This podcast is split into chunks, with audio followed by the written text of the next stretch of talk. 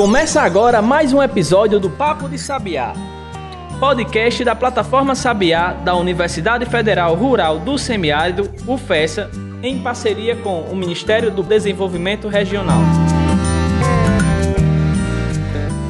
Vamos lá, pessoal, começando mais um podcast Papo de Sabiá na sua versão eventos. Pois é, a gente já fez um podcast nesse formato aí com o pessoal lá de Brasília, gente. Eu não sei se você se lembra com o Luiz Pacheco e também com a Fernanda, lá da Embrapa Mandioca. Isso, lá Exatamente, da, da Bahia, Bahia né? exatamente, da, Cruz das Almas. Cruz das Almas na Bahia. E a gente continua nessa pegada do do Papo de Sabiá Eventos, porque a gente continua é, falando sobre o simpósio aí de recursos genéticos vegetais que vai acontecer agora em novembro. E a UFES é a grande anfitriã deste quinto simpósio. E hoje a gente vai falar com o professor Dr. Geraldo Eugênio, direto lá de Serra Talhada, Pernambuco. Está aqui dividindo o espaço e a nossa programação nesse podcast especial. Doutor Geraldo, seja bem-vindo aqui ao nosso episódio, tudo bem? Ah, é um prazer. Fico muito contente de estar com vocês. Falar do semiárido, do sertão. Pronto, show de bola. O prazer é todo nosso. Jean, Doutor Geraldo, tá certo? É um colega nosso, da área também das, de uma universidade federal, tá certo? Tem todo o um know-how nessa questão. Mas antes de falar aqui com o doutor Geraldo, eu queria perguntar: tá tudo bem com você? Tudo tranquilo, meu amigo. Continuando aí com essa pegada aí do, do simpósio, do. estreando, né? O Saber Eventos, que venham outros eventos para a gente poder promover a ciência, promover o desenvolvimento, especialmente, Geraldo, do nosso semiárido, né? A gente tem esse carinho especial pelo semiárido e o projeto Sabiá vem com essa intenção de difundir as informações que são importantes para o nosso semiárido. Até porque Serra Talhada é semiárido também, né, doutor Geraldo? Centro. Semiárido raiz. Exatamente, bem raiz mesmo, né? Doutor Geraldo, vamos lá começar aqui o nosso, o nosso episódio. Eu queria que você explicasse para os nossos ouvintes quem é doutor Geraldo Eugênio, enfim, qual a formação. A gente já sabe que o senhor está em Serra Talhada, mas explica para a gente um pouquinho mais aí da sua trajetória, enfim, profissional. Olha, gente, o meu nome é Geraldo Eugênio, né? Eu sou de origem alagoana. Uma pequena cidade lá ao lado de Arapiraca, chamada Limoeiro de Anadia. Mas também, como talvez muitos de nós fomos estudar em outros locais e terminamos ficando, né? Nos adaptando e nos tornando potiguar, paraibano, pernambucano. Eu, eu sou um desses que realmente fico muito contente em, em falar de Pernambuco. Eu me formei aqui em agronomia na Rural e desde lá estive muito relacionado ao IPA, né, que é o, a Imparne. Aí nós temos a Imparne no Rio Grande do Norte, nós temos a IMEPA na Paraíba, o IAC em São Paulo. Bom, e a minha área de formação é o melhoramento genético. Então, nós tivemos a oportunidade de fazer o nosso mestrado na Índia, no ICRISAT, né? Eu era pesquisador visitante do ICRISAT, que é um centro internacional de pesquisa para o semiárido, e estudante da Andhra Pradesh Agriculture University. Isso quando era jovem, mas tive a oportunidade de conhecer uma Índia que muitos jamais irão conhecer, uma coisa muito diferente, né? Trabalhando com genética e melhoramento de sorgo. Retornei ao Brasil depois do mestrado, vim trabalhar aqui em Serra Talhada, viu? Já naquele tempo. Fui fazer o doutorado nos Estados Unidos, na Texas A&M, o pós-doutorado. Depois estive também nos Estados Unidos, em Nebraska, como professor visitante.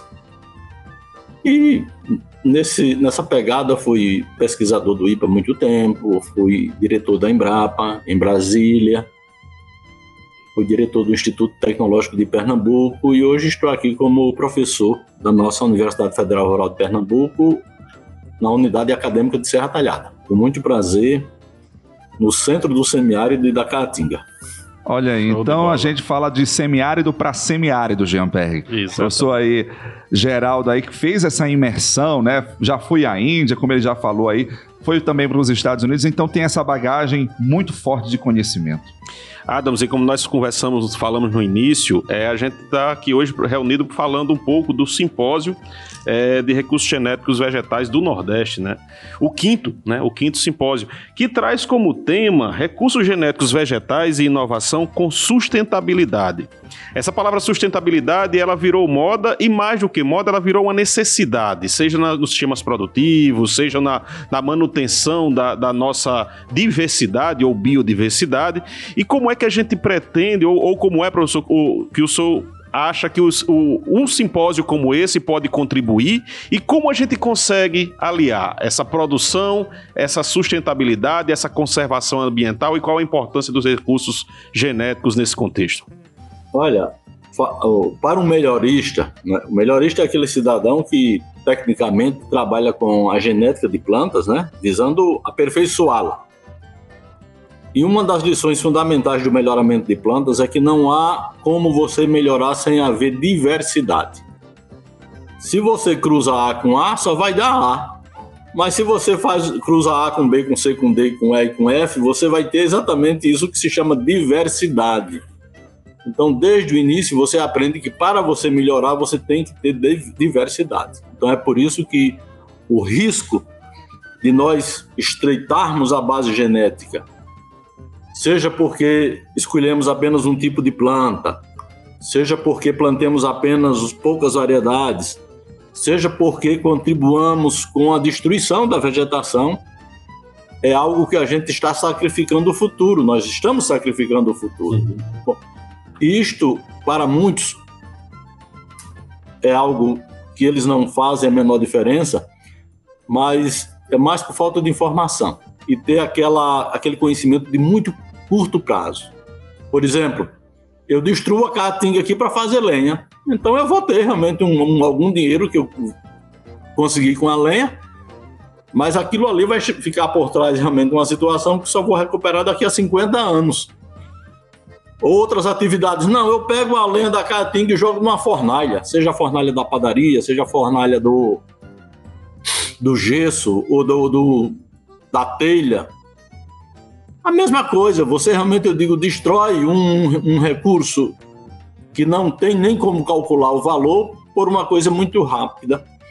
Então, termos no Nordeste uma rede de professores, pesquisadores, profissionais interessados que tem como fundamento os recursos genéticos vegetal é uma coisa muito importante e termos a possibilidade de estarmos a cada ano ou a cada dois anos indo a uma universidade, a um instituto de pesquisa, fazermos este evento é outra muito importante.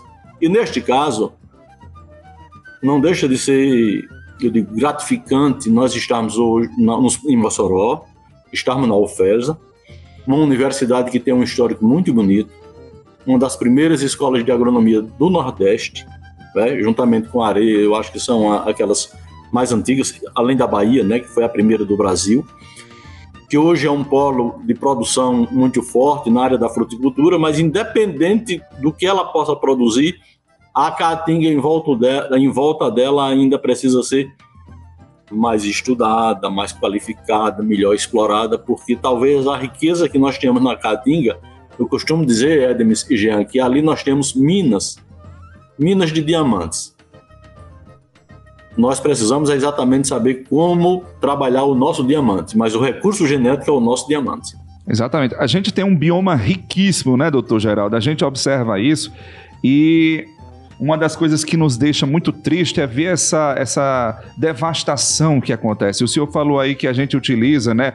O, o, a população meio que utiliza de forma indevida, de uma forma talvez até mesmo é, despretensiosa, mas assim, sem, sem saber, né? Com um teor de ignorância talvez alto, utiliza da, da caatinga, dos recursos naturais de uma forma intensa. E a gente vê como reflexo disso o avanço da desertificação na nossa região, né? Eu acho que saiu um estudo recente mostrando que a área desertificada, né, em processo de desertificação no Nordeste, Jean, nessa parte da Caatinga, equivale ao, à área da Inglaterra. Isso é muito é, é, é grave, isso é muito triste, né? Vamos dizer aqui para a nossa região. E aí eu pergunto, como é que uma rede como essa, como é que um simpósio como esse, doutor Geraldo, pode contribuir, pode aí, enfim, dar luz para alternativas para sanar essa, essas situações, esses problemas? Olha, este simpósio ele, ele é muito importante, Edmus, porque, primeiro, nós temos que ter como princípio que nós já estamos em um movimento ascendente de conscientização. Então, por exemplo, o fato de nós termos hoje bancos de germoplasma altamente, eu digo, modernos, como são vários, vamos referir apenas o da Embrapa, a Embrapa Recursos Genéticos e Biotecnologia, que está em Brasília. Ali nós temos talvez uns 300 mil tipos de sementes, realmente, eu digo, já armazenadas, né? Mas além do, do banco de, dos bancos de germoplasma, que não são apenas da Embrapa, também estão nas universidades, nós temos os nossos herbários, né? A UFERSA tem vários herbários, quase todas as universidades têm vários herbários. E o herbário é uma coisa interessante porque é uma biblioteca de plantas. Aquilo é uma biblioteca de plantas, né? E às vezes a gente vê um herbário assim e, e volta aquele filme de ficção, aquela Uma Noite no Museu. Por exemplo, eu, eu, eu, acho que nós vamos ter um tempo que o camarada diz: Eu quero reproduzir aquela planta que esteve aqui há 400 anos atrás. Traz aí esse cata dela. Tira um mínimo, um pedacinho aqui dessa folha, nós vamos ali trabalhar o DNA e daqui a poucos meses eu estou com uma muda já para transplantar. Eu acredito que pode chegar até a isso, né? Mas nós, nós não precisamos chegar a tanto. Então, se nós não precisamos chegar a tanto, nós temos que primeiro valorizar o que temos e preservar principalmente aquilo que temos. A Caatinga, nós temos ainda, realmente, eu digo, uma situação positiva, que é de termos ao redor de 55% da área coberta. Então, já devastamos muito, mas temos ainda 55% da área coberta. Agora, não justifica, depois de tanto conhecimento acumulado, de tanta tecnologia acumulada, de formas de acompanhamento, de monitoramento da vegetação, você continuar destruindo esse seu bioma. Bioma em que o potencial, o potencial de bem-estar, o potencial fármaco, o potencial terapêutico, o potencial industrial não foi ainda definido. Então, um simpósio como esse, além de tudo, você consolida o conhecimento de quem já conhece, o professor, o estudante, mas você começa a atrair novos jovens. E esses jovens são o futuro. E à medida que nós temos mais jovens participando de um encontro como esse, e saindo de lá consciente, Edms, de que a botânica é uma coisa bonita, você lamentavelmente se assustou. ele, ele, se assustou rápido, é, né? Eu, eu, pediu, eu preciso, pediu para sair. Eu preciso contextualizar os nossos ouvintes. Eu estava conversando antes da gente começar a gravação que eu fiz um período de agronomia, aqui mesmo, na UFESA, né? Na época em Derezan. E eu me assustei com a botânica, aí eu disse, né, eu não, não gostei da botânica e caí fora, e fui fazer comunicação. Aí eu disse que... Quis o destino que você é, viesse conversar com a gente exatamente. hoje sobre a botânica. Eu acho sobre... que faltou um doutor Geraldo para me convencer na época. então, então, veja bem, se você tivesse realmente tido, eu digo, um outro tipo de, de, de comunicação quando estava nas aulas de botânica, provavelmente hoje você era um curador de um herbário ou de um banco de germoplasma. Então, é, isso daqui é que é muito importante. Então, é exatamente por isso que nós, eu digo, ficamos tão contentes em ver realmente os professores, toda a equipe da UFERSA e da nossa rede regional de recursos genéticos vegetais trabalhar neste evento que vai haver no dia 10 e 11 de novembro em Mossoró. E com certeza, Geraldo, é uma, é uma satisfação enorme para o nosso, a nossa instituição poder receber esse evento. E eu queria puxar alguns, alguns conceitos que você acabou falando aí durante a sua explanação. É, a palavra conservação, ela aparece de forma muito intensa em toda a programação do evento. Tem conservação in situ, conservação in situ. E eu queria que você falasse um pouquinho desses conceitos aí para despertar nesses nossos ouvintes do nosso podcast essa curiosidade. Qual a importância dessa conservação e como ela pode ser feita, a conservação desses recursos genéticos do nosso, do, de uma forma geral, mas especificamente do nosso semiárido. Interessante. Isso é muito importante, porque vamos colocar logo conservar. O que é conservar? É preservar, né? É guardar, cuidar. Então, no caso de uma planta, qual seria a forma original de conservação? É de você mantê-la onde ela está. Então, se você mantém a craibeira, né? O jatobá, eu digo, que seja, eu digo, o que mais aqui de clássico, os ipês, na região onde ele está, do jeito que ele está, aquilo é uma conservação in situ, né? É no local. Uhum. Então você está conservando no local, né? Eu estou me referindo da planta, mas nós temos toda a vida que está em volta desta planta. Normalmente é bom lembrar que os micro-organismos que estão em volta desta planta, seja no ar, seja em contato com a planta ou no, ou no solo, é em número muito maior do que o número de espécies visíveis por nós. Então, isto é muito importante. Mas às vezes nós já não tivemos essa oportunidade de tratar da nossa planta, do nosso vegetal naquele local onde ele está mas foram coletadas as sementes. Então, essas sementes eu posso colocar, eu posso conservá-las ex situ, né? Em outro local.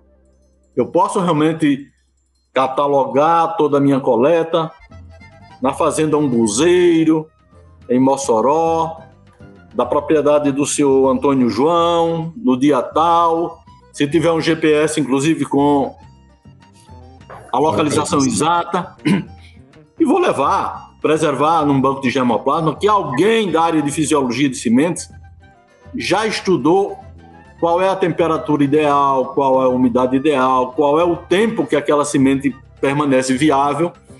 E ali eu digo, eu já não tenho ela naquele local, mas eu pelo menos posso ter em outro local. Então, essa é a conservação ex situ, né? Mas você também ainda não, não, não ficou nisto, porque você também diz: não, mas eu só me sobraram as sementes. Ou melhor, além da conservação ex situ, eu preciso guardar as sementes. Porque, novamente, vamos voltar aos filmes de ficção científica. E vamos agora ao Day After. Imagine que no Day After só sobrou cinzas. Então, a primeira pergunta vai dizer: e onde está a semente da do IP roxo, onde, vai, onde é que os pássaros vão cantar? Virou cinzas. Aí tudo é cinza. Aí diz: não, mas na caverna de Caicó, alguém guardou as sementes do IP. nós temos o material lá da craibeira, do jacarandá. Então nós vamos, nós vamos à caverna de Caicó. Só que hoje a caverna de Caicó, ela não é bem, ela é uma caverna, porque ela é escura, ela é fria, mas ela é um instrumento tecnológico muito menos sofisticado de controle de temperatura, de umidade e de uma situação que nem sempre a gente realmente fica atento, que é da interação com a robótica, é da interação realmente, eu digo, com a gestão, com a informática, de você saber como você arquiva, como você guarda aqueles centenas de milhares de papel, de envelope ou de latas, e na hora que você quer, você vai lá e consegue ele. Porque se você tiver 400 mil amostras, mas não souber como gerenciar, aí fica difícil. Só, eu só vi alguém gerenciar uma coisa tão boa desse jeito, que é um cidadão que tem uma venda em Canudos, chamado Zé de Piroca. Zé de Piroca tem a venda dele que tem uns 300 mil itens, mil itens, e ele tudo misturado que ele sabe ele cada um. e o preço. Somente ele consegue ir lá buscar exatamente. Agora, ele tem criolina, ele tem corda, ele tem cela, ele tem pão, ele tem tudo, né? Mas olha bem, mas no caso do recurso genético não funciona assim, não. Você tem que estar com ele organizado Sim. e saber de onde conseguir. Qual a prateleira, qual a estante, qual a gaveta qual o número do envelope que você vai lá e recupera a sua planta. Então é, é esta questão que está a mágica da conservação também. É, até para deixar aí o legado para as próximas gerações, né? Faz o trabalho todo e não informa, não repassa o conhecimento, os dados, né? As atualizações para as novas gerações. Aí a próxima geração confere, precisa utilizar esse material e cadê, né? Mas é isso. Gente, hoje a gente está conversando aqui com o doutor Geraldo Eugênio, que é professor lá da Universidade Federal Rural de Pernambuco. É uma rural também, assim como nós, né? E a gente está falando sobre essa dinâmica de conservação, que é um dos temas, né, uma das áreas que vai ser bem presente no quinto simpósio de recursos genéticos vegetais que acontece na UFES a partir do dia 10 de novembro. Vamos fazer uma pausa aqui no nosso episódio, daqui a pouco a gente volta. Pensou em vitrine tecnológica? Acesse plataformasabiá.com. Quer ficar por dentro de editais de inovação e empreendedorismo? É plataformasabiá.com. Agora, se você quer saber de cursos de capacitação, o endereço é plataformasapiar.com. Para o pesquisador, gestor e empreendedor moderno, o caminho é um só: plataformasapiar.com. Acesse agora mesmo e baixe o nosso aplicativo.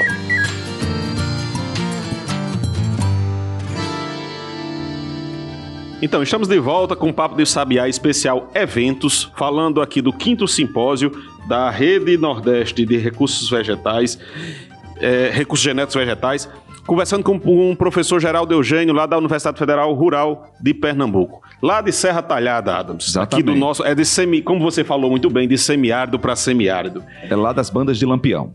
Professor, a gente encerrou o bloco anterior falando dos tipos de conservação, da importância dessa conservação, especialmente para manter aquele recurso genético, manter aquela biodiversidade. E essa, essa conservação, ela tem algum impacto na produção vegetal? Aí a gente, eu queria trazer essa discussão tanto da biodiversidade, mas como ela pode impactar também na minha quantidade de feijão, de arroz, de milho produzida. Tem alguma influência ou são coisas completamente diferentes. Olha, isso é uma questão muito interessante, Jean, mas antes disso eu vou colocar o seguinte: eu parei na semente, né? Mas eu posso também fazer minha conservação de DNA, né? Do DNA. Eu posso fazer a minha conservação de proteínas, de moléculas. Então, a conservação ela não para necessariamente na, na, na semente, né? Eu posso preservar o pólen, eu posso preservar os ovários, né? Flores que realmente podem ficar ali e usar realmente daqui a 100 anos. E o, o que é que ocorre, Jean? Se existe uma coisa maravilhosa, e aí eu digo, sou suspeito, é falar exatamente dos ganhos que ocorreram com o melhoramento de plantas. O homem sempre foi um melhorista, né? O homem, desde quando ele se tornou um agricultor, ele era um caçador e coletor. Ele vivia da caça e da coleta. Saía todo dia para buscar o que ia comer à noite. Mas em algum momento ele viu que, epa, o milho, olha, esse milho germinou aqui perto de casa e terminou, deu uma espigazinha boa. Então, será que se eu jogar mais sementes aqui, eu vou conseguir realmente ter o milho mais próximo de casa? E isso daí foi o que ocorreu com o milho, com a abóbora, com o feijão, com o tomate, com o trigo, com a cevada, o centeio. Bom, então, ele passou a ser um agricultor. E ele começou a selecionar estas plantas para determinados ambientes. Mas chega um momento que a seleção vai restringindo e vai tornando aquilo tão homogêneo que quando ocorre uma doença, uma praga, devasta. E houve vários exemplos na humanidade onde houve fome e civilizações que desapareceram por falta de alimentos. Então, o que é que o homem também começou a aprender? Gente, é interessante, não é? Mas se eu realmente, eu digo, coordenar para ter junto os meus recursos genéticos, será que isso aí não vale a pena? E começou a ver que vale a pena. Eu digo, o, você ter o cruzamento de uma linha A com a linha B de feijão, a C de D de arroz, a F, a J de milho, é o que fez com que realmente se iniciasse o, a ciência do melhoramento de plantas. E essa ciência do melhoramento vegetal, ela está completamente calçada dentro dos recursos genéticos. Sem recursos genéticos não há melhoramento. Então, a primeira história, a agricultura que nós temos hoje, ela não haveria se não houvesse quem tivesse cuidado no recurso genético. Essa é a primeira questão. Segundo, não adianta nós querermos dizer que realmente não é importante preservarmos as nossas árvores, preservarmos os nossos riachos, preservarmos os nossos recursos, até porque a maioria das nossas plantas, para você coletar a semente dela, ela foi polinizada por alguém. E esse alguém normalmente é um inseto. E dentre os insetos, um grupo muito importante são as abelhas, Adams. Então, o que é que ocorre? Você já vai deixar de falar de uma planta, por exemplo, maracujá, para falar de uma planta e de um polinizador, que é um inseto, ou de vários polinizadores. Então, aquilo deixa de ser uma comunidade de plantas para ser uma comunidade geral de plantas e animais, e insetos, isso e aquilo. Bom, então o que é que ocorre? Apesar de quando nós vamos a um campo de melão aí em Mossoró, aquilo tão bonito, tão regular, né? uniforme, basicamente todos do mesmo tamanho, todos da mesma cor, basicamente todos tão doce um quanto o outro. Mas se nós formos a Fortaleza e falarmos com o nosso amigo Fernando, que é melhorista de melão lá na Embrapa Agroindústria Tropical, ou nossos colegas professores aí de Mossoró, eles vão dizer: nós só obtivemos aquele melão porque eu tive diversidade. Eu trabalhei com recursos genéticos. Então, preservar o recurso genético não é só porque nós precisamos da caatinga para controlar o clima, para controlar as chuvas, para controlar a temperatura, para termos estradas bonitas, né? A gente, às vezes aqui entre nós a gente nem sente o que é o impacto de você andar numa estrada, eu digo, com paisagem bonita e uma estrada cuja, cuja paisagem seja sacos plásticos. Só lixo, né? E tem locais que você passa que a paisagem é feita de saco plástico. É uma tristeza só, né? Uma tristeza só. Então é isso que faz com que o recurso genético realmente se imponha como não modismo, não é? A questão sustentabilidade não é nada de moda. E nem veio como vantagem. Veio para ficar. Pode ser que daqui a 10 anos até tragam outro nome, porque é isso mesmo. Há, há 30 anos atrás se falava muito em ecologia. Hoje se fala em meio ambiente, né? em sustentabilidade. Poucos de nós usamos a palavra ecologia, que é o clássico sobre isso tudo que nós falamos. Pode ser até que invente uma nova denominação para recursos genéticos. Mas este quesito será essencial para o futuro da humanidade. E é por isso que um, um, um simpósio como esse, ele pode ser realmente uma fagulha, um despertar na mente de muito, muitos jovens que estão entrando nessas escolas e ainda em busca do que será o futuro dele como profissional. É isso aí. Bom, doutor Geraldo, a gente está chegando aqui ao nosso final né, do nosso episódio. Mais uma aula aqui, uma grande satisfação poder conversar com o senhor, trazer, compartilhar esses conhecimentos todos.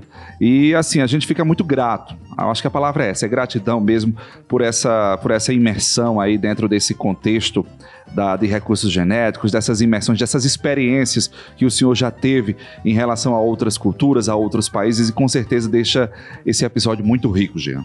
Com certeza. Eu queria fazer uma chamada também, Adams, que a gente tem lá no nosso blog, quem não acessou ainda, acessa blog.plataformasabiá.com, alguns artigos relacionados ao tema também, além do podcast especial, além do evento que será na UFES. No nosso blog também tem alguns artigos publicados lá com feijão verde, né? Quem não gosta lá do nosso o feijão calpi, ou feijão de corda, é. ou feijão verde, que a gente gosta tanto. Dou valor lá, ao feijão verde né? na nata.